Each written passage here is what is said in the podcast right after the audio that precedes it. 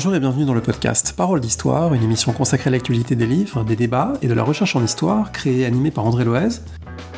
Aujourd'hui, dans cet épisode 294 du podcast, nous parlons d'un auteur juif polonais méconnu et dont le livre Écrit des condamnés à mort sous l'occupation nazie mérite d'être redécouvert, Michel Borvitch. Une émission dont vous retrouvez toutes les références sur le site paroledhistoire.fr, un site où vous trouvez également la boutique et le lien PayPal qui vous permet de soutenir le podcast. Après cette émission, il y aura encore trois épisodes avant la coupure estivale. On parlera de célibat, d'anarchisme et de 1848. Tout un programme.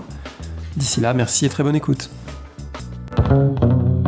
J'ai le plaisir d'être avec Judith Lioncan. Bonjour. Bonjour. Vous êtes directrice d'études à l'HESS et vous avez euh, réédité le livre de Michel Borvitch, Écrit des condamnés à mort sous l'occupation nazie 1939-1945, euh, chez Gallimard dans la collection Tel. Est-ce qu'on peut dire que c'est un livre oublié? C'est un livre qui n'a jamais été euh, très célèbre. En fait, euh, il a été publié pour la première fois au, Presse universitaire de France en 1954. Donc, euh, cette publication a eu un petit peu d'écho, mais c'est globalement un livre qui a plutôt une vie souterraine, discrète. il n'est jamais vraiment entré dans les bibliographies sur la Shoah ni sur les écrits des camps.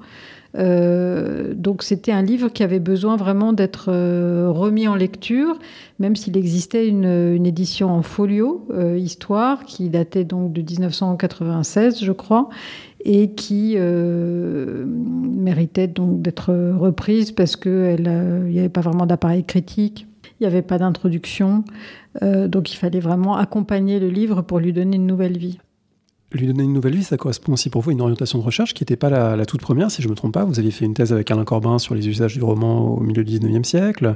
Euh, la question de la littérature et de l'histoire, évidemment, est encore au cœur de ce travail. Mais est-ce qu'on peut dire que dans votre parcours, il y a eu euh, une bifurcation polonaise ou qu'il y a eu une bifurcation vers euh, l'histoire de la Shoah? Disons qu'il y a un chemin polonais qui s'est ouvert, mais que mon travail reste en partie un travail de 19e qui travaille sur les rapports entre histoire et littérature. Ce qui s'est passé, c'est qu'en 2009, j'ai préparé pour les éditions La Découverte avec une collègue euh, et amie euh, Daina Ribar un petit livre qui s'appelle L'historien et la littérature et qui était un livre de synthèse sur les différentes problématiques euh, qui s'offrent aux historiens, qui s'ouvrent aux historiens quand on travaille avec des textes littéraires. Et donc avec Daina, on s'était un peu réparti les sujets. Et elle m'avait, on avait décidé que je ferais la partie sur le témoignage. Donc j'ai lu à ce moment-là une partie de la bibliographie sur le témoignage, notamment le livre d'Annette Vivorka, euh, L'ère du témoin. Et dans l'ère du témoin, elle parlait donc de ce livre euh, de Michel Borvitch comme un livre pionnier sur euh, les écrits de la Shoah et sur le témoignage. Alors comme le sujet par ailleurs m'intéressait pour des tas de raisons, je me suis reportée à la bibliographie, ce qu'on fait en principe quand on prépare un livre. Et donc je lis ce livre et ce livre m'intrigue euh, énormément. Il m'intrigue pour plusieurs raisons. D'abord parce que je ne comprends pas très bien qui est l'auteur. Euh, je suis un petit peu intriguée par le, par le parcours. Je ne comprends pas exactement de quoi il est question dans ce livre, donc c'est toujours bizarre. Et puis, je suis très étonnée par la fermeté du propos sociologique sur euh, l'écrit, c'est-à-dire sur le fait de, de tenir l'écrit comme l'objet de la recherche et pas juste comme une source euh, sur euh, l'histoire dont il était question, qui, était à la fois, qui est à la fois l'histoire de la résistance, euh, l'histoire de l'extermination des Juifs, puisque le terme Shoah n'existe, enfin n'est pas utilisé évidemment dans les années 50. Et je suis étonnée par la, la position méthodologique, disons. Et donc à ce moment-là, j'ai commencé à essayer d'en savoir plus sur l'auteur, sur son parcours. Et puis je me suis un peu laissé prendre au jeu. Donc en effet, c'est cette bifurcation polonaise qui s'est ouverte à ce moment-là, vers 2010-2011 euh, dans mon travail, et qui m'a occupée euh, pendant une dizaine d'années, enfin qui continue à m'occuper, mais qui a vraiment été centrée sur l'idée de faire l'histoire de ce livre. Est-ce que c'est une bifurcation aussi linguistique qui vous a amené à, à voilà, découvrir euh, ou peut-être maîtriser euh, une en partie le yiddish, le polonais. Est-ce que vous avez dû vous confronter à ces euh, langues? Je me suis confrontée à l'altérité de ces langues, mais j'ai beaucoup travaillé avec des amis, des traducteurs, en particulier avec donc Agnieszka Grudzinska, qui est traductrice du polonais et qui était professeure de, de littérature et de civilisation polonaise à la Sorbonne et qui est vraiment devenu euh, une sorte de. On a été un binôme euh, borvitchien pendant des années, puisque euh, grâce à elle, en fait, j'ai pu avoir accès à toute la partie polonaise de l'œuvre de Borwicz qu'on a traduite ensemble. Donc je peux pas dire du tout que je maîtrise le polonais. Enfin, si j'avais été, si peut-être que si j'avais eu 15 ans de moins quand je m'y suis mise, je l'aurais fait, mais de fait, euh, j'ai pas du tout investi linguistiquement le, domaine. Cette parution, c'est l'aboutissement d'un travail de plusieurs années. Vous avez, entre-temps, notamment travaillé sur une poétesse que Borvitch lui-même avait encouragé publier, Yanina Echeles. Mmh. donc il y a eu plusieurs étapes dans, cette, dans ce travail, dont celle-ci. Alors en fait, euh, donc Yanina Echeles, c'est une enfant au moment des événements. Donc en 1943, elle a, elle a 12 ans. Euh, et euh, elle, elle est dans le même camp, on va y revenir tout à l'heure, que Borvitch, donc un camp qui était dans le faubourg, dans les faubourgs ouest de la ville de, de Lvov en polonais, Lviv aujourd'hui en Ukraine, le, le camp Janowski. C'était une orpheline et c'était une enfant poète. Et donc au milieu des années 2010, donc, euh, il a été question avec euh, une collègue euh, du Mémorial de la Shoah, Livia Parnes, de préparer une édition du texte de, de témoignage que cette jeune fille avait écrit juste après ça. Elle s'est évadée du camp, grâce à Borvitch en partie, et elle a tout de suite écrit à l'hiver 1943-44 des espèces de mémoires à chaud euh, sur son expérience du ghetto à Lvouf et puis euh, du camp. Et ce texte a été publié notamment par Borvitch, mais aussi par une autre femme très importante dans cette histoire qui s'appelait Maria Orberg Marianska en 1946 euh, à Cracovie. Et donc, ce texte, qui est un texte de témoignage assez incroyable, hein, sur la, enfin, de, premièrement sur l'expérience du ghetto à Lvouf et puis du camp vu par une petite fille. Donc le livre s'appelle À travers les yeux d'une petite fille ou d'une jeune fille de 12 ans, plutôt une jeune fille, d'une fille de 12 ans. Euh, n'avait jamais été traduit en français et donc euh, je me suis occupée avec Livia Parnes de l'édition critique de la, de la traduction française, qui était une opération assez compliquée parce que le texte avait plusieurs strates qu'il fallait arriver à montrer euh, tout en expliquant que, enfin, ce que c'était que les conditions d'écriture de ce témoignage ce travail critique, euh, il a aussi ses difficultés pour le livre euh, dont, vous, assurez l'édition critique aujourd'hui, celui de Michel Borvich, parce que vous avez travaillé avec des archives en France, des archives euh, à Yad Vashem en Israël. il a fallu rassembler des éléments sur aussi bien l'auteur que les conditions de collecte des textes, de la rédaction du livre, de sa réception. vous êtes allé où pour trouver tout ça? Alors là, on rentre un peu dans l'histoire du livre. on va peut-être en parler. Alors pour répondre directement à votre question, les, trois lieux principaux d'archives de, euh, concernant Borvitch, c'est les papiers de Borvitch déposés à Yad Vashem, donc qui ont été déposés euh, juste après sa mort, euh, donc il est mort en 1987, par sa légataire, donc sa fille adoptive, si on peut dire, Ina Reinert, Ina Rakavi. donc ça, c'est un premier fonds qui est un fonds énorme qui n'a jamais été exploité par ailleurs, euh, qui n'est pas classé, qui a un fond de papier euh, qui correspond à il y a plus de 60 boîtes d'archives euh, non classées. Ça, c'est un premier fonds. Le deuxième fonds, c'est un fonds qui est parisien, qui est à la Bibliothèque polonaise de Paris et qui est un petit fonds de papier de Borwicz qui est à l'intérieur d'un fonds d'archives déposé par sa dernière compagne, euh, Teresa Gnoiska. Et donc, à la Bibliothèque polonaise de Paris, sur l'île Saint-Louis, il y a un petit fond de papier Borwicz. Et puis, il y a toutes les archives qui correspondent à la partie euh, polonaise de son activité comme historien de la Shoah, donc entre 1944 et 1947, la date où il est parti en France, et qui sont euh, pour l'essentiel à l'Institut historique juif de Varsovie. Ma question, au fond, c'est euh, parce qu'il y a aussi des, étudiants, des étudiants qui nous écoutent. Euh, tout le monde n'est peut-être pas familier avec cette notion d'édition critique. Euh, qu'est-ce qu'on dit quand on fait ça? C'est quoi comme genre de travail d'historienne? En fait, c'est un travail qui implique une forme de compétence qui n'est pas très loin de ce qu'on fait quand on fait une édition critique littéraire. C'est-à-dire que c'est une compétence philologique, au fond.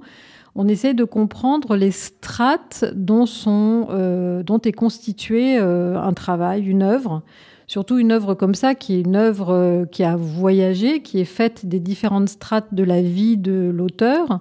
Et donc on essaie de comprendre, euh, en gros, euh, ben, qu'est-ce qui constitue une œuvre intellectuelle à la fois du point de vue de la documentation, donc voilà, quelle a été la bibliothèque avec laquelle on, a travaillé, la bibliothèque donc d'écrit de la Shoah, et puis la, la, bibliographie, donc la bibliothèque secondaire. Et puis, on essaye de comprendre, et alors là, c'est plus une dimension proprement philologique, puisque c'est un texte qui est publié en français en 1953, mais qui est un texte polonais, si on peut dire. Enfin, d'ailleurs, ça sent même dans le français de Borwicz, puisque Borwicz a traduit lui-même une partie des œuvres qu'il avait, été, qu'il avait écrites en Pologne, euh, une partie des œuvres qu'il avait écrites en Pologne entre 1944 et 1947, quand il est devenu un historien de sa propre expérience, c'est-à-dire euh, à la fois un résistant, un, prisonnier juif dans un camp de travail forcé et d'extermination, et euh, ensuite, euh, et puis avant plutôt, un prisonnier du ghetto de, de Lvov, Lemberg, en allemand, pour les Allemands. Donc, euh, il fallait mettre en fait en une édition critique, c'était mettre euh, mettre à jour en fait tous les constituants d'un texte, comme on fait pour un texte littéraire en fait, où on essaye de mettre en évidence euh, les sources, les brouillons. Alors là, on n'a on n'a pas de brouillon, mais par contre, on, on, a ce qui, ce qui ce qui constitue la matrice du livre en français. Alors il faut euh, essayer de retracer le, parcours de Michel Borvitch. On, en a un tout petit peu parlé déjà, puisque vous avez dit que à la fin de la Deuxième Guerre mondiale, il se fait historien, et c'est là qu'il collecte une large part du matériau qui forme ensuite le cœur de son livre, donc euh, écrit des condamnés à mort sous l'occupation nazie. Euh, c'est quelqu'un qui est né, j'ai envie presque d'utiliser l'expression de Stefan Zweig, dans le monde d'hier. Il est né en 1911 en Autriche-Hongrie, dans une famille de juifs plutôt sécularisés, dans, dans, un monde très très différent de celui qui deviendra celui de l'entre-deux-guerres, la Deuxième Guerre mondiale. Alors oui, il appartient donc à cette dernière génération née dans l'Empire austro-hongrois, donc à Cracovie, euh, Krakow en polonais, donc la ville polonaise hein, de l'Empire austro-hongrois, la, capitale de la Galicie occidentale, euh, dans probablement une famille euh, très sécularisée, puisque sa langue première, c'est le polonais, c'est pas l'yiddish, c'est une langue qu'il apprend plus tard. Euh, et, donc qui grandit dans la euh, Deuxième République de Pologne, donc voilà, dans la Pologne nouvelle, celle qui naît euh, de la, après la fin de la, Première Guerre mondiale, en s'identifiant complètement à la construction patriotique républicaine de cette Pologne. alors il est socialiste, donc marxiste, mais c'est pas du tout quelqu'un qui s'identifie au mouvement national juif, donc il est ni, il est pas bundiste, euh, même s'il s'intéresse. Alors il s'intéresse par contre un peu au sionisme politique. Hein, puisqu'on le voit militer euh, dans le parti euh, Poalet Sion un petit peu, mais il est surtout membre du Parti socialiste polonais. Et donc c'est quelqu'un qui s'identifie à une certaine vision de ce que pourrait être la Pologne, qui serait une vision aussi multiethnique, pluraliste, non catholique, euh, qui est un projet qui, qui, reste un rêve hein, euh, pour lui. Euh, mais, mais, mais, il se voit, il voit quand même dans l'entre-deux-guerres. C'est un étudiant à l'université de Cracovie. il écrit de la littérature, il écrit de la critique littéraire, il fait de la radio, il, il, écrit des pièces de théâtre. C'est quelqu'un vraiment qui s'identifie à un projet culturel, national, républicain, pluraliste. Ce qui est relativement rare en fait. Bah, en fait, pour sa génération, ça l'est pas tant, mais c'est vrai que rétrospectivement, ça paraît euh, voilà, euh, un peu euh, onirique. Bah, il appartient vraiment à un milieu antifasciste. voilà, il est très impliqué dans, la, dans les luttes et s'intéresse énormément d'ailleurs aux circulations européennes de l'antifascisme. C'est quelqu'un qui s'intéresse à Malraux, il s'intéresse à la guerre d'Espagne, il s'intéresse donc à. il écrit un roman en 1938 qui s'appelle Amour et race euh, en polonais, donc qui raconte euh, la difficulté des relations amoureuses dans l'Allemagne nazie. Donc c'est vraiment quelqu'un qui s'identifie à une jeunesse européenne euh, pluraliste, antifasciste. Et en ce sens, il est pas, il est assez proche hein, de l'antifascisme, enfin de, de, plein de jeunes antifascistes qu'on peut trouver en France, en tout cas euh, jusqu'à la fin des années 30, euh, et qui regarde avec une inquiétude très grande ce qui se passe en Allemagne. Alors, il n'est pas originaire, vous l'avez dit, de Lvov, mais il finit par y atterrir euh, au cours de la Deuxième Guerre mondiale, après un parcours assez heurté, puisqu'il n'est même pas en Pologne quand les hostilités éclatent. Donc là, il y, a, déjà des pérégrinations euh, assez complexes. Alors, donc, ce qui se passe, c'est qu'il est étudiant à l'université de Cracovie euh, jusqu'au moment où la, guerre éclate. Enfin, il a commencé à vivre, à, disons, il est actif dans la vie culturelle de Cracovie au moment où la guerre éclate mais euh, il est parti en Suisse probablement pour un congrès de Poilet de Sion, donc sioniste, euh, en 1939 au moment où la guerre éclate. Et donc au moment où la guerre éclate, eh bien, il rentre, il veut rentrer chez lui, probablement voir ses parents, etc. Donc il fait tout un périple évidemment pour éviter l'Allemagne euh, en passant par le sud.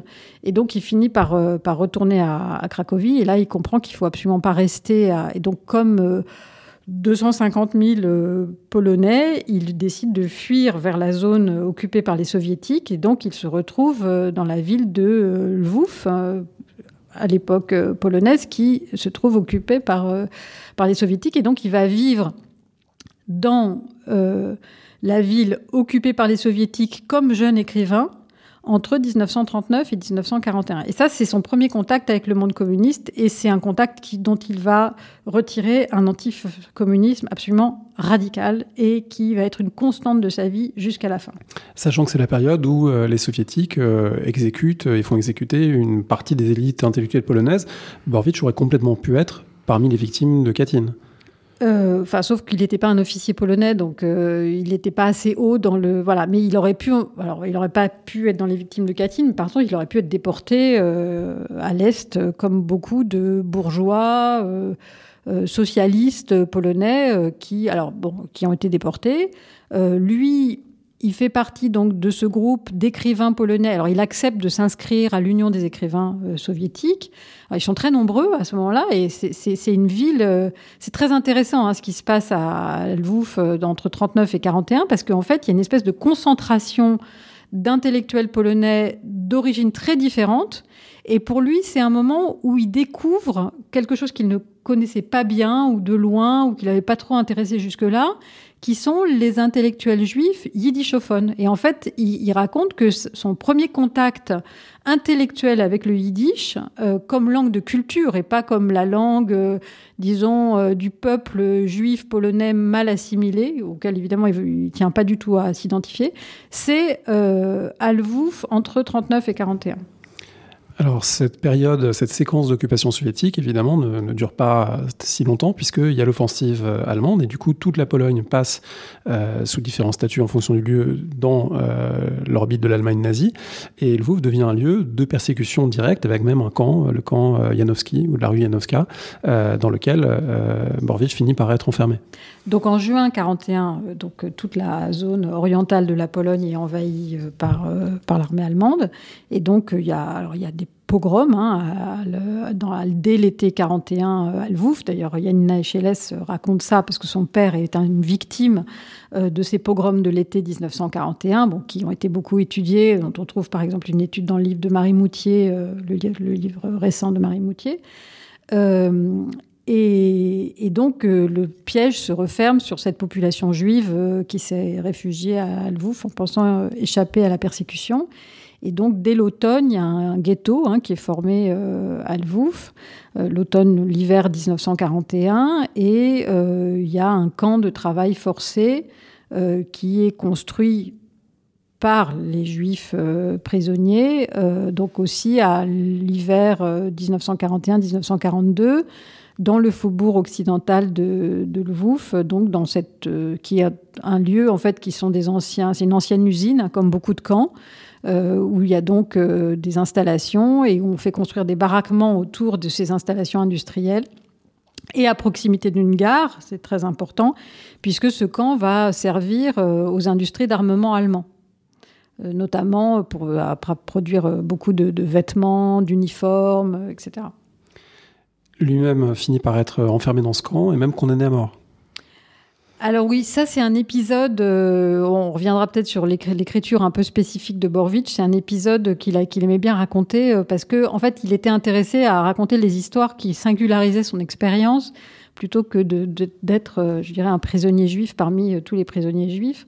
donc il est dans le camp de, de, Lvouf, dans le camp Janowski à partir donc de, l'année 1942, de l'automne 1942. Et là, euh, il va très vite. Euh, bon, c'est un, un, jeune homme. Hein, il, enfin, il est dans la force de l'âge euh, et il a pas du tout. Enfin, il est très combatif apparemment. Et très vite, il se met à organiser des activités de résistance, qui sont d'abord des activités de résistance intellectuelle, donc soirées, lecture, voilà. Donc de ne pas se laisser prendre par la par, par, par, par l'ordre du camp, l'ordre concentrationnaire, et puis d'organiser aussi des contacts avec l'extérieur, de faire entrer des armes dans le camp. Et en fait, donc euh, apparemment, euh, un jour, il ne se présente pas à l'appel le matin parce que justement, il est en train de montrer, dit-il, le fonctionnement d'un revolver euh, qui était entré dans le camp clandestinement à un jeune détenu. Et eh bien, la, faute de pas être. Alors, il se fait pas prendre avec cette histoire de revolver. Par contre, il ne se présente pas à l'appel et donc il est, il est condamné à mort. Et là, il y a, une histoire qui est évidemment invérifiable, hein, puisqu'il est le seul à raconter, qui est qu'il il est condamné à mort par pendaison. Euh, et l'accord de casse. Et à ce moment-là, l'officier qui organise la pendaison euh, applique par caprice une vieille coutume euh, qui est que quand un, quand une corde de casse, on gracie le condamné, et donc il est gracié. Bon, alors il a raconté ça dans un texte qu'il a publié au début des années 60 dans la revue L'Arche, qui s'appelle Ma pendaison. Mais qui, est intéressante comme forme d'écriture, je dirais davantage, qui est comment raconter une histoire singulière dans un camp qui est voué à la désingularisation des expériences euh, vécues, euh, plutôt que pour euh, cette histoire de pendaison qui est évidemment complètement invérifiable. Oui, et qu'on peut aussi imaginer comme une métaphore d'une vie qui s'arrête et d'une autre qui reprend, ou d'une transition, euh, de quelque chose qui de toute façon se concrétise ensuite, puisque ensuite il y a l'évasion et il y a vraiment une, autre vie qui commence à partir du moment où il réussit à s'évader du camp, il passe dans la clandestinité, dans la résistance, et là dans, dans une résistance plus seulement intellectuelle mais armée. Alors peut-être que c'est ça qu'il faut expliquer, parce que c'est difficile à comprendre, peut-être quand on est, euh, je dirais, euh, braqué sur le paradigme Auschwitz. Euh, comme, comme camp immense, euh, Auschwitz-Birkenau accueillant des détenus euh, juifs de toutes les nationalités. En fait, ces détenus juifs polonais dans le camp Janowski, ils gardent des contacts avec l'extérieur. Alors d'abord parce que le camp n'est pas hermétiquement clos, parce que beaucoup de brigades de prisonniers de travail forcé vont travailler pour des entreprises qui utilisent des esclaves. Euh, mais qui se trouvent à l'extérieur du camp. Donc en fait, les, occasions de contact sont très nombreuses avec la population polonaise euh, juive qui est encore dans le ghetto jusqu'à la liquidation du ghetto, ou dans la ville, euh, non juive, dans la ville de Lvouf ou, aux environs. Oui, c'est pas un lieu au milieu de nulle part, créé ex nihilo, comme le sont un certain nombre de centres de mise à mort nazis. on n'est on pas du tout dans... alors, par contre, euh, c'est un camp de transit vers un centre de mise à mort, euh, lui, qui est vraiment beaucoup plus hermétique, qui est Belzec, et, une partie de, donc des Juifs de Lvouf transite euh, par le camp Janowski, qui est à côté de la gare de Kleparouf et qui, alors elle, pour le coup, accueille les, enfin, si on peut dire, les trains de la mort qui vont vers Belzec. Mais évidemment, l'opération pour des jeunes hommes valides comme Borvitch, c'est de ne pas être euh, envoyés dans, dans ces trains qui partent vers Belzec. Ils savent très bien euh, à, quoi, à quoi ça mène. En revanche, le camp Janowski a aussi son petit centre de mise à mort, mais qui est une centre de mise à, qui est une mise à mort par balle, euh, dans des carrières qui se situaient à l'arrière du camp, donc, que les, qu'on appelle les sables en polonais, euh, et où il y a quand même, enfin, je veux dire, il y a des centaines de milliers de personnes qui sont exécutées, de 200 000, 300 000, on ne sait pas très bien, qui sont exécutées par balle pendant toute la durée du camp. Donc c'est un énorme centre de mise à mort par, par balle. Bon, et donc Borovitch, euh, qui euh, travaille donc dans ses ateliers, euh, mais qui reste en contact. Et là, c'est la politisation de Borovitch est très importante, et c'est la connexion entre l'histoire de la Shoah et l'histoire de la résistance hein, qu'il faut vraiment voir, parce que c'est Borovitch, le cas Borovitch met vraiment l'accent sur la connexion entre l'histoire de la Shoah et l'histoire de la résistance, aussi bien au niveau polonais, plus tard, on va le voir au niveau français et au niveau de la mémorialisation de la Shoah. Donc, le Borvitch euh, garde des contacts avec des réseaux de résistants qui sont issus du Parti socialiste polonais dont il était un des membres et qui finissent par euh, trouver un moyen de l'exfiltrer. Et à ce moment-là, euh, c'est donc à l'automne 1943, fin, de l'été, début de l'automne, il est exfiltré, il retourne à Cracovie, il change d'identité et il passe dans la résistance polonaise sous une fausse identité non juive. Voilà, ça c'est la partie, euh, disons, 43-44. Même si par ailleurs il reste en contact avec la résistance juive, il est sous une fausse identité, il s'appelle commandant Zygmunt, euh, dans la région de Mierhouf, hein, qui est au nord de, Cracovie, euh, comme, voilà, comme, comme combattant de la, des forces intérieures polonaises. Oui, avec un moment paradoxal que vous expliquez bien dans la préface, où il est à la fois déguisé en tant que non-juif pour des impératifs de survie, mais en même temps, il approfondit aussi par certains côtés sa judéité, notamment parce qu'il il vole un peu du temps pour s'isoler et lire davantage en yiddish. Alors c'est aussi une chose qu'il a racontée qui est assez, touchante en fait, euh, c'est que euh, donc il a eu ses contacts avec le monde. En fait, il, a été judaïsé par le ghetto, par le camp, par le moment euh, dont je parlais tout à l'heure entre 39 et 41. Et, donc, il, a acquis à ce moment-là, il a un intérêt beaucoup plus grand pour euh, la, culture juive, si on peut dire.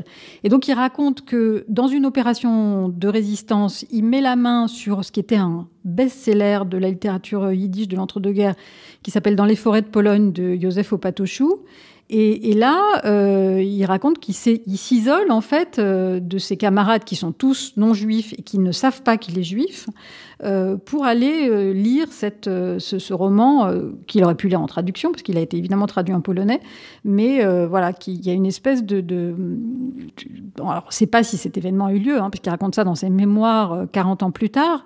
Mais c'est assez intéressant de, voilà, de faire apparaître cette, cette identité, cet attachement à, une forme de judaïsme qui n'était pas le sien, disons, euh, dans, dans, le moment vraiment du, du combat. Mais c'est aussi un moment, et ça c'est important, très important d'un point de vue historique, c'est un moment où Borwicz est en contact avec la résistance intérieure juive en Pologne, c'est-à-dire les survivants du ghetto de Varsovie qui sont un peu répartis dans différents lieux sous une fausse identité également, et qui documentent euh, ce qui s'est passé et ce qui se passe.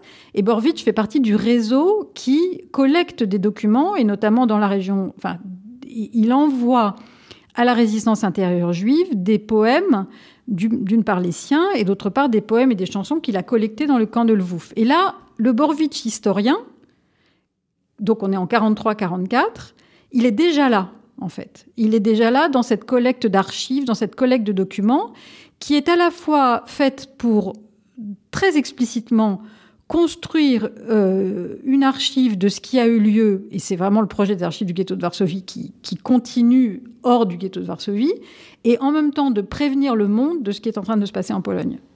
Oui, et c'est important de bien rappeler qu'il n'y a pas de coupure entre l'avant, enfin entre le temps de la guerre et le temps de l'après-guerre, où il y aurait l'écriture qui serait l'après-guerre et puis la survie qui serait pendant la guerre, parce que la volonté de collecter des documents et la volonté de témoigner, euh, c'est finalement quelque chose qui a une continuité entre 1943, 44, 45. Il n'y a pas d'interruption de, cette démarche. Elle change de nature, évidemment, une fois que les nazis sont vaincus, mais euh, c'est quelque chose qui s'inscrit dans la temporalité de la guerre même. Et l'importance du livre de Borwitch de 54, hein, Les écrits des condamnés à mort sous l'occupation nazie, c'est vraiment que c'est un livre qui raconte cette continuité et qui la, non seulement qui la raconte, mais qui la montre, euh, puisque euh, ce que publie Borwitch dans ce livre, ce sont des poèmes et parfois des récits en prose qui ont été écrits dans les camps et dans les ghettos, qu'il publie, euh, mais qui sont des poèmes qu'il a collectés alors qu'il était en Pologne et ensuite qu'il a publiés dès 1946, alors qu'il est directeur, donc on va y venir, de la commission historique juive de Cracovie, qui fait donc ces, ces premières institutions qui vont prendre en charge la mise en histoire de ce qui s'est passé. Oui, alors ça c'est un point important parce que, euh, y compris du point de vue historiographique, euh, il a longtemps été dit ou pensé que euh, l'après-guerre était une période de silence, une période de, non prise en compte des événements, et de plus en plus de travaux, je pense à Laura Yokouch, je crois, mhm. mais aussi des travaux en, français, ont montré qu'il y a un effort au contraire absolument considérable, notamment en Pologne même, pour constituer un savoir historique et constituer des documents comme source, et c'est notamment l'historien Philippe Friedman qui qui, coordonne ça et Borvis va se retrouver dans, cette, euh, dans ces groupes qui euh, entreprennent un travail euh, tout à fait conséquent de collecte documentaire et d'analyse historique. Alors donc il faut bien voir là qu'on est vraiment dans la continuité entre l'histoire de la résistance et l'histoire de ce qui va être la première historiographie de la Shoah et de la mémoire de la Shoah. Donc Borwicz, résistant, aussi bien dans le camp que dans l'armée à Krajowa, donc dans les forces intérieures polonaises, c'est un poète qui euh, collecte, enfin d'abord qui collecte ses propres poèmes et qui collecte des poèmes écrits par d'autres juifs, mais aussi des documents, et qui a, euh, parmi ses activités de résistant, une des activités qu'il mène, c'est vraiment l'organisation de la collecte et de la transmission de ces documents. La Pologne commence à être libérée euh, au début de l'année 1944 euh, et très vite donc se forme parmi la poignée hein, de survivants, d'intellectuels survivants euh, de la catastrophe, comme on dit en yiddish, Urban, mais de l'extermination, hein, c'est le terme qui vient à Zagłada très vite en polonais, la volonté de continuer hein, cette entreprise de collecte et de, tout de suite d'institutionnaliser euh, une recherche historique sur euh, ce qui vient de se passer, avec une très forte conscience que non seulement il y a urgence tout de suite à constituer des archives, à écrire l'histoire, mais que ce qui s'est passé, et ça c'est vrai que c'est quelque chose qu'on a compris assez tard, et le travail de Laura Couche euh, vraiment insiste beaucoup là-dessus dans son livre Collect and Record, c'est qu'il y a une très forte conscience que ce qui vient de se passer, ce qui vient tout juste de se terminer, va bouleverser les conditions mêmes du travail de l'historien. Et qu'il va falloir trouver des manières de faire de l'histoire et de raconter l'histoire de manière différente.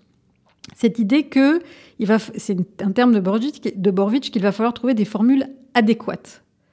Et Philippe Friedman, donc, qui est un historien professionnel, lui, qui a été formé à Vienne dans l'entre-deux-guerres, qui a écrit une thèse d'histoire, et qui va être le premier directeur de la Commission centrale historique juive donc qui est euh, une institution officielle hein, de la Nouvelle-Pologne, va donc organiser le travail de cette poignée d'activistes, de militants, qui sont à la fois des gens qui vont collecter des témoignages auprès des rares survivants, réunir de la documentation, tout ce qu'ils trouvent, même des objets, euh, des journaux intimes, euh, tout ce qu'ils peuvent, et commencer très vite à publier aussi bien des documents que parfois des, monographies. Hein. Euh, Friedman, il est l'auteur dès 1945 d'une monographie sur Auschwitz, qui est en fait le premier texte d'historien sur Auschwitz.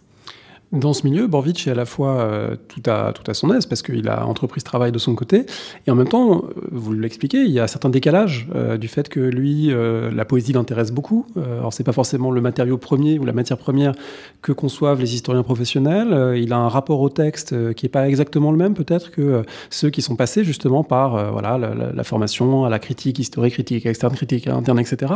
autrement dit, il y a à la fois une familiarité, mais aussi des formes de décalage qui expliquent pourquoi c'est un texte si singulier auquel on aboutit en 1954 alors, c'est ça qui, moi, m'intéresse évidemment, qui est le cœur de ce qui m'intéresse en tant qu'historienne du fait littéraire, c'est-à-dire que euh, l'expérience de Borwitch, qui est celle d'abord d'un poète, euh, c'est que il est convaincu que le geste poétique, l'écriture poétique et les poèmes que ces gestes produisent constituent une source et que justement, dans cette historiographie qui doit faire feu de tout bois, si je puis dire, et en tout cas inventer des archives nouvelles pour exprimer l'expérience euh, inouïe de ce qui a eu lieu, la poésie est une source euh, très importante et qu'il faut donc publier cette poésie et trouver des moyens de l'utiliser.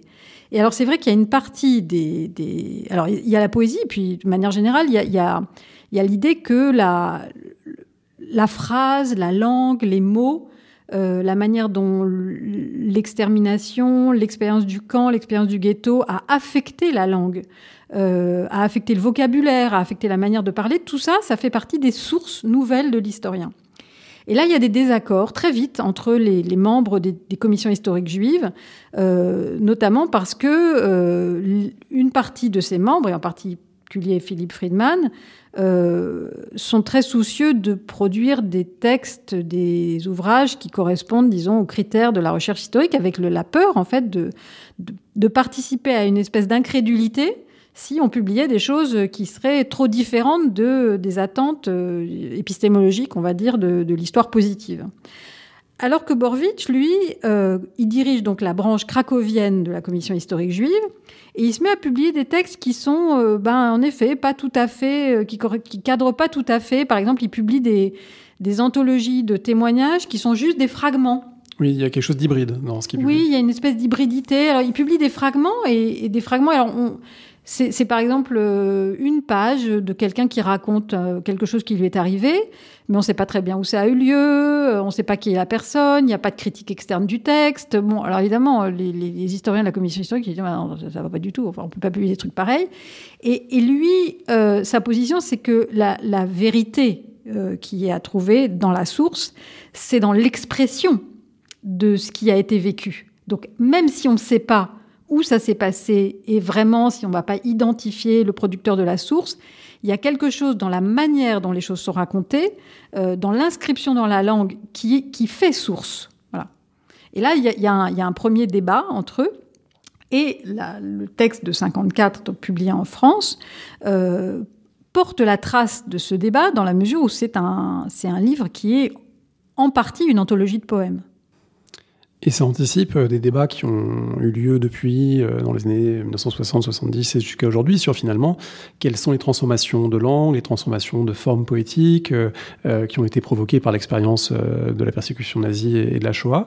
Quelle est la position de Borvik là-dessus? Est-ce que est-ce que est-ce que c'est pas quelqu'un qui finalement est assez lucide sur le fait que le genre, les genres poétiques traditionnels ont été réutilisés, qu'il n'y a pas forcément une langue nouvelle qui serait née euh, spontanément de cette expérience, euh, que ça traverse la langue, mais c'est pas pour autant que euh, ça bouleverse en totalité la langue.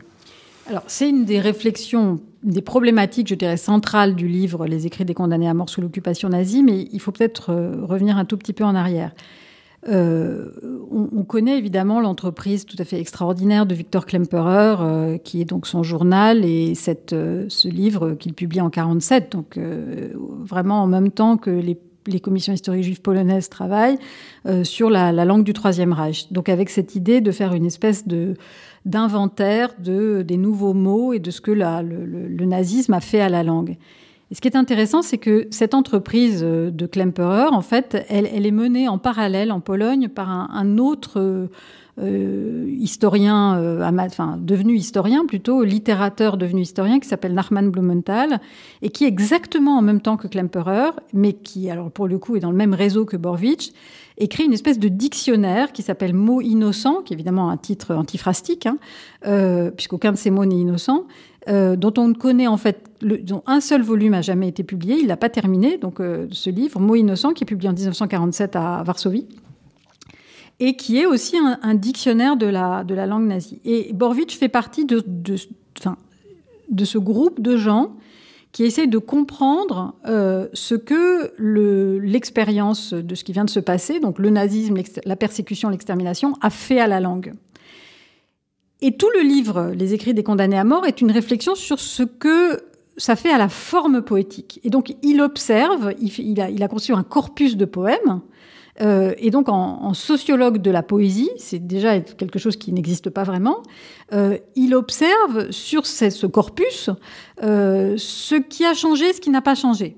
Et ce qu'il remarque, c'est que beaucoup de, poèmes donc de juifs euh, enfermés dans les ghettos et dans les camps utilisent des formes patrimoniales anciennes, des ballades, euh, des choses, donc euh, voilà, pour formuler une expérience qui est nouvelle, mais qu'il y a très peu d'innovation formelle. Et il essaye d'expliquer pourquoi. Alors pourquoi? La première réponse qui vient à l'esprit, c'est qu'en fait la forme euh, permettent la mémorisation et le partage, alors qu'un poème en vers libre euh, qui serait complètement inventé n'aurait pas cette fonction collective. Et en fait, ce qu'il met en avant, c'est aussi la fonction collective de la, poésie. Et là, on en vient à la question du rapport entre poésie et résistance. Et on en vient du coup à une démarche qui est une démarche qui est devenue une démarche sociologique. Et pour ça, il faut partir de 1947, au moment où Klemperer et Blumenthal, chacun de leur côté, euh, travaillent, parce que c'est aussi le moment où Borwicz quitte la Pologne, qui est devenue une Pologne stalinienne. C'était déjà évidemment dans l'air depuis un certain temps, mais là, les, choses sont définitives en quelque sorte, pour rejoindre Paris. Et à Paris, euh, eh bien, le, résistant, poète, littérateur, euh, se fait sociologue. Et là, il y a encore une, métamorphose, à la fois continuité du projet, mais euh, métamorphosée dans euh, la façon euh, de le penser. Alors là, donc on est en 1947. Borwicz donc se rend compte qu'en effet, membre toujours actif du Parti socialiste polonais, soit il se rallie au Parti communiste ou au Parti ouvrier polonais communiste, soit il se rallie pas et dans ce cas-là, ça va aller mal pour lui. Et là, il décide de partir. Donc il part à Paris et il a rien avec lui à part une valise, euh, enfin peut-être plusieurs, mais en tout cas dans une de ces valises, tous les textes qu'il a collectés dans le cadre de la Commission historique juive de Cracovie, qui est en fait sa ressource. Donc il arrive à Paris comme un intellectuel exilé, et euh, pendant trois ans, euh, bah, il se demande. Euh, d'abord, il essaye de survivre. Alors, il, touche des aides, euh, voilà, du Fonds social juif, de la philanthropie juive. bon, comme beaucoup d'intellectuels exilés. Alors, à ce moment-là, Paris, il faut aussi le dire, est une ville qui reçoit ou transite énormément de survivants de la Shoah à l'Est qui soit vont rester, soit vont partir vers les États-Unis, vers l'Argentine ou vers la Palestine-Israël. Et lui, il décide de rester. Mais pour rester, euh, il ne peut pas rester dans cet univers euh, des intellectuels exilés euh, où il n'y a pas d'avenir. Et donc il décide, et ça c'est quand même un acte, c'est plus un gamin, hein, il n'a pas commencé ses études, il décide, il se lance dans une espèce de transformation, il s'inscrit en thèse à la Sorbonne en 1950, donc il a presque 40 ans. Il s'inscrit en thèse à la Sorbonne de manière très étonnante avec un sociologue, donc Georges Gurvitch, qui est la grande figure de la sociologie euh, française de l'après-guerre. Et il décide de transformer tout ce matériau et ces réflexions qu'il avait publiées déjà en Pologne en 1947 en une thèse de sociologie. Et donc là, il y a cette. Euh, et c'est ça qui donne les écrits des condamnés à mort sous l'occupation nazie. Et qui donne un livre qui euh, est étonnant parce que, euh, d'une certaine manière, il y, a, presque une discordance. Il y a des moments de discordance entre le cadre sociologique, et notamment les titres des grandes parties, cadres sociaux, analyse des textes, explications, et puis des chapitres qui correspondent pas tout à fait, ou des chapitres qui sont comme des pas de côté. On a l'impression qu'en permanence, la, pensée de Borvich déborde un petit peu le cadre sociologique, dans lequel, en même temps, il a voulu entrer parce que c'est ça aussi qui lui donnait de la force, de la légitimité, et puis la possibilité d'exister intellectuellement, mais que c'est une pensée qui n'est pas du tout euh, domptée en quelque sorte par euh, quelque chose qui, resterait euh, un écrit purement universitaire. Bah moi, c'est ça qui m'avait intrigué quand j'ai découvert le livre donc, dans les, en 2000, 2009, 2010, quand je l'ai lu pour la première fois. Je me suis dit, c'est très bizarre. C'est-à-dire qu'en effet, il y a un cadre qui ressemble à un plan de thèse de sociologie des années 50. Voilà. Euh, il y a une très forte affirmation du caractère euh, de fait social de l'écrit. Donc ça, c'est très important parce que... Et c'est très neuf. C'est très neuf. Alors, c'est pour ça que la sociologie, c'est pas seulement quelque chose... C'est pas seulement un cadre, c'est pas seulement une identité institutionnelle. D'ailleurs, en fait, euh, il fait pas carrière comme sociologue, puisqu'il fait pas carrière du tout. Mais c'est aussi une prise. C'est-à-dire que ça lui permet de regarder tout ce qu'il a fait, depuis qu'il était poète jusqu'au moment où il est devenu historien et euh, éditeur de cette poésie, de le regarder, je dirais, d'un troisième lieu qui est un lieu savant. Et là, en fait, vraiment, le, cadre sociologique offert par Gurvitch, même s'il respecte très peu euh, les, lignes de la sociologie gurvitchienne, qui, il faut dire, ne correspond absolument pas à ce qui l'intéresse, euh, ça lui donne quand même un espace intellectuel dans lequel conceptualiser l'écrit comme fait social. Et du coup, prendre euh, des poèmes, par exemple, écrits euh, dans un camp, autrement que soit pour leur réussite formelle, esthétique, soit pour leur valeur testimoniale, comme le ferait d'un côté des littéraires, de l'autre côté des historiens, mais précisément dans l'acte même de l'écriture. Et là, la sociologie permet ce troisième type d'approche. C'est-à-dire que l'objet historique euh, de son enquête, ça devient le recours à l'écriture. Alors ça, c'est en effet quelque chose de tout à fait unique, en fait. Euh, c'est une histoire, du une socio-histoire du recours à l'écriture dans les camps et les ghettos. Mais ce qui se passe en plus en 1953, 54, enfin entre 50 et 53, c'est que pour entrer dans le cadre que lui propose Gurvitch, il est obligé de sortir du cadre juif polonais. Et donc, c'est aussi une des bizarreries du livre, mais aussi un de ses intérêts, c'est qu'il se met à comparer des poèmes ou des écrits issus de l'expérience concentrationnaire des déportés résistants français, pour la plupart pas juifs, mais qui ont écrit euh, à Ravensbrück, euh, voilà, à Dachau, à Buchenwald, à Auschwitz, et ou dans les maquis, et puis euh, où les, résistants enfermés à Fresnes, voilà, les inscriptions sur les murs de Fresnes d'Henri Calais. Bon. Donc tout ce corpus qui est un corpus de poésie et d'écrits de la résistance, il va essayer de les mettre en relation avec le corpus juif polonais qu'il apporte avec lui. Alors, à la fois ça marche et ça marche pas. On sait si c'était une demande de Gurvitch ou une demande universitaire française ah bah, C'est-à-dire que c'était la, seule manière la de condition pouvoir, de possibilité. La condition de possibilité. Il n'allait pas faire une thèse. Le sujet de la thèse, c'est vraiment, ça vise une généralité. Écrit des condamnés à mort sous l'occupation nazie pour pouvoir s'adresser à un public francophone, il fallait parler de l'occupation nazie en Europe en général. Et donc le livre a une dimension européenne, parce qu'il s'est énormément documenté. Il a travaillé sur la résistance allemande, il a travaillé sur la résistance en Grèce, il a travaillé sur la résistance en Yougoslavie, un peu en Italie. Donc c'est un livre qui a une visée européenne. En fait, les deux principaux corpus, c'est le corpus juif polonais qui est le principal, et le corpus, euh, disons, euh, franco-résistant. Mais ça, c'est-à-dire, à la fois ça marche et ça marche pas, et les raisons pour lesquelles ça marche et les raisons pour lesquelles ça ne marche pas sont intéressantes d'un point de vue historiographique, si je peux le développer un instant.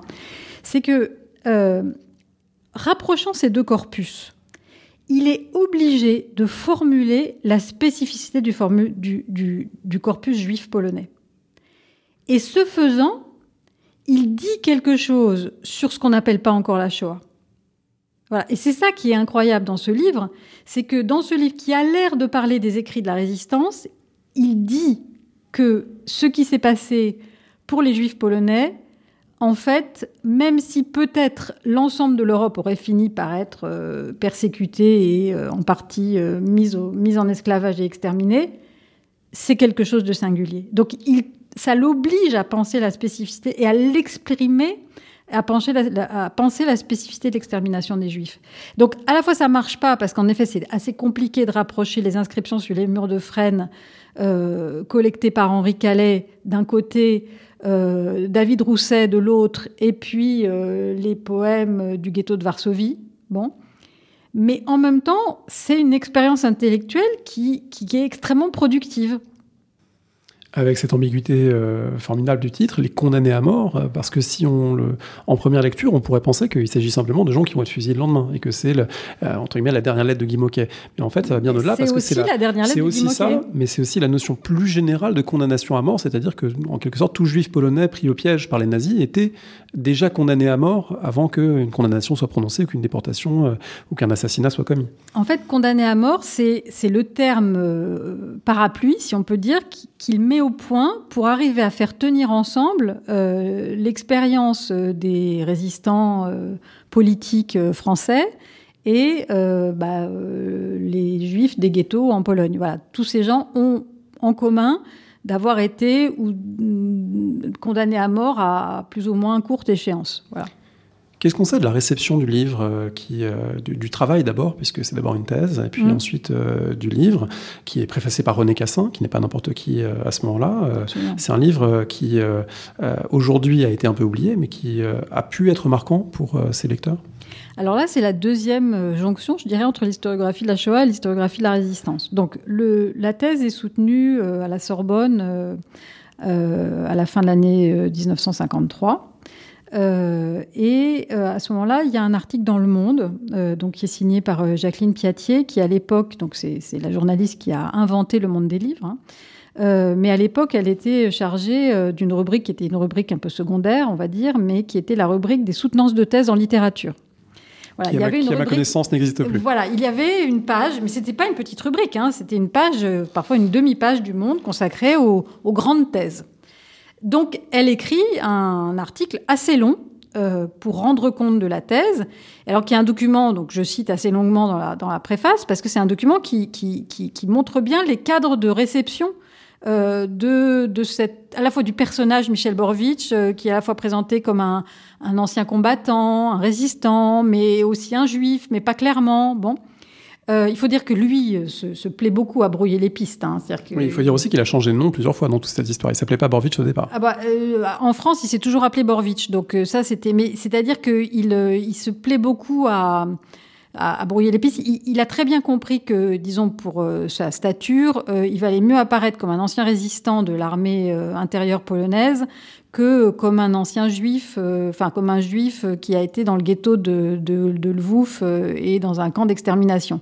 Donc il, joue beaucoup sur cette euh, pluralité d'identité, mais ça fait partie de ses stratégies de survie. Et en fait, ses stratégies de survie depuis le début. Hein, donc voilà. C'est aussi parce que c'est quelqu'un qui parlait le polonais sans accent, qui n'avait pas de trace de judéité dans son identité, qu'il a pu aussi être un résistant dans l'armée intérieure polonaise. Et c'est ce qui l'a sauvé aussi. Donc, euh, il y a ce livre, cette, cet article, il y a cet article de, Jacqueline Piatier dans Le Monde, qui, qui, lui donne quand même une, voilà, une certaine notoriété.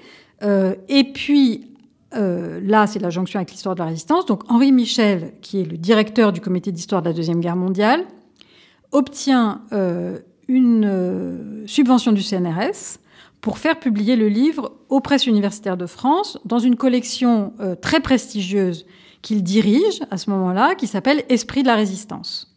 Donc c'est aussi, ça fait partie des bizarreries du livre, c'est quand même le seul livre sur la Shoah, en 1953, publié dans une collection consacrée à l'histoire de la résistance française. Bon. Et c'est aussi que là-dessus, la question du silence de l'après-guerre, il faut aussi aller chercher les... Il n'y a pas de silence, il faut aussi aller chercher les livres là où ils sont.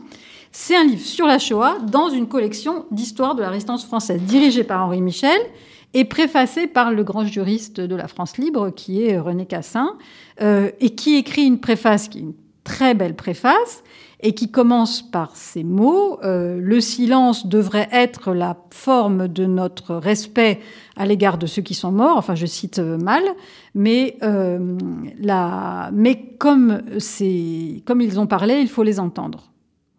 Sauf que Cassin participe, je dirais, du brouillage des pistes, c'est qu'il ne dit pas clairement que Borvitch est juif, ni que le livre porte essentiellement sur les écrits des juifs dans les camps et dans les ghettos en Pologne.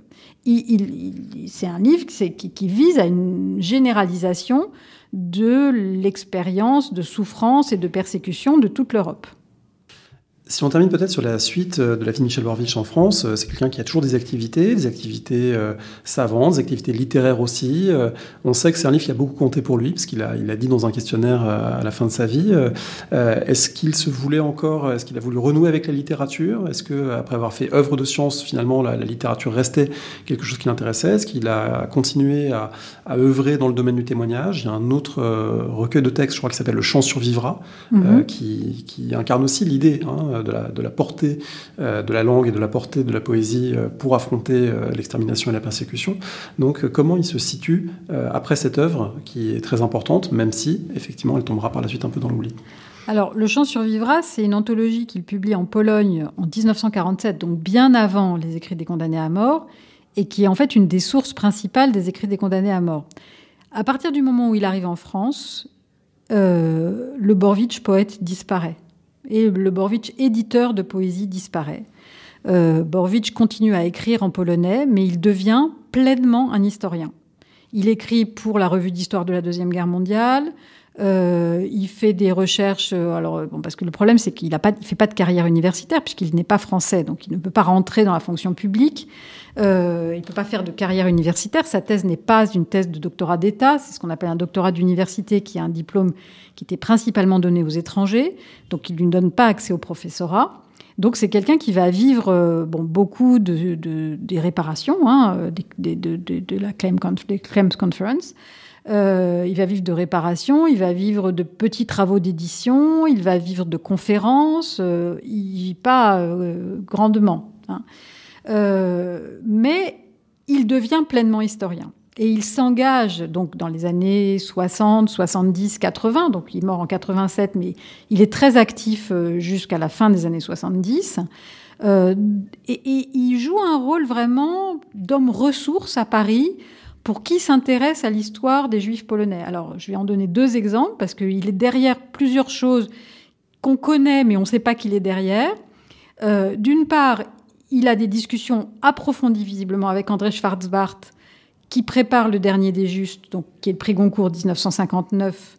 Et quand Schwarzbart va être un peu mis en cause par une partie de l'intelligentsia juive pour avoir, euh, disons, euh, universalisé la spécificité de l'expérience juive, Borwitch va prendre la défense de Schwarzbart en disant qu'il y a une authenticité dans le dernier des justes, donc il va se porter garant de l'authenticité du dernier des justes, donc ça c'est vraiment un moment très important.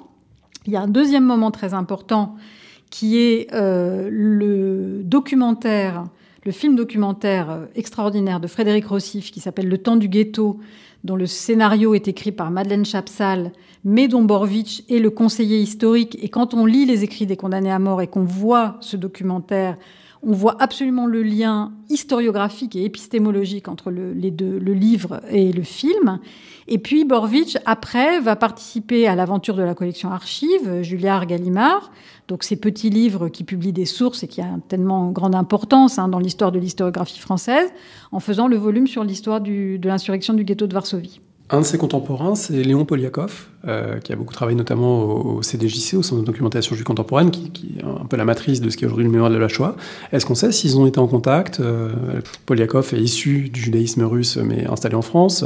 Euh, est issu du judaïsme polonais, venu en France par la suite. On sait s'ils ont, ils ont pu se croiser alors, c'est une histoire assez compliquée. Euh, il faut dire que ce monde de survivants de la Shoah, euh, disons du monde judéo-polonais, dans l'après-guerre est un monde assez conflictuel, hein, ce qui s'explique de manière assez évidente par le fait que c'est un monde où il n'y a pas beaucoup de monde et encore moins de ressources. et Borvitch a des liens avec le CDJC, puisqu'on sait par exemple qu'il y a entreposé une partie de ses archives pendant un moment, mais il n'a jamais travaillé avec le CDJC. Euh, je pense qu'il ne s'entendait pas du tout avec les gens du CDJC, et surtout, euh, quand il arrive à Paris, il n'arrive pas tout seul. Il arrive avec un autre euh, historien survivant qui s'appelle Joseph Wolf, qui vient comme lui de Cracovie, mais qui vient plutôt d'un environnement yiddishophone et qui lui va devenir le collaborateur de Léon Poliakov, puisque en fait Poliakov écrit avec Wolf une grande partie de ses travaux, le Troisième Reich et les Juifs, euh, etc. Alors le nom de Wolf côté français a été complètement effacé et oublié, mais Wolf euh, est parti en Allemagne et s'est installé euh, à Berlin dès le début des années 50, et il a une carrière alors d'historien tout à fait hors institution en Allemagne euh, et donc il écrit, il publie énormément de volumes de documentation sur le nazisme, euh, etc. Il a une œuvre d'historien extrêmement intéressante qui a été récemment, hein, notamment par un, historien allemand qui s'appelle Nicolas Berg, euh, et puis par son biographe Klaus Kempter, qui est une œuvre qui a été complètement réévaluée. Mais Borwitsch et Wolf, qui sont arrivés ensemble, se détestaient. Et donc, je pense que le lien avec le CDJC, c'est s'il avait existé un tout petit peu au début, en 47, c'est rompu tout de suite.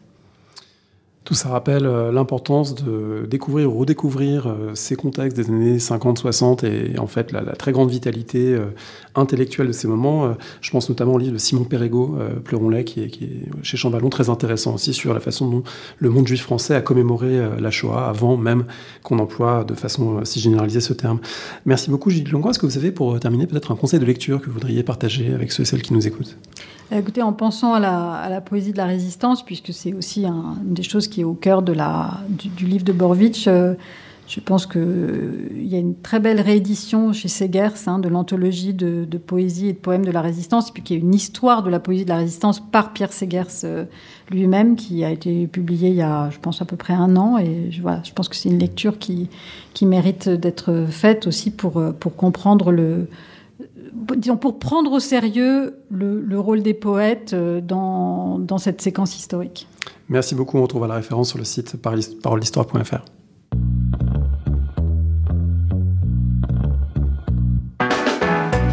Merci de nous avoir écoutés. Rendez-vous sur le site www.parolehistoire.fr pour toutes les informations sur le podcast, pour vous abonner, écouter ou télécharger les autres émissions.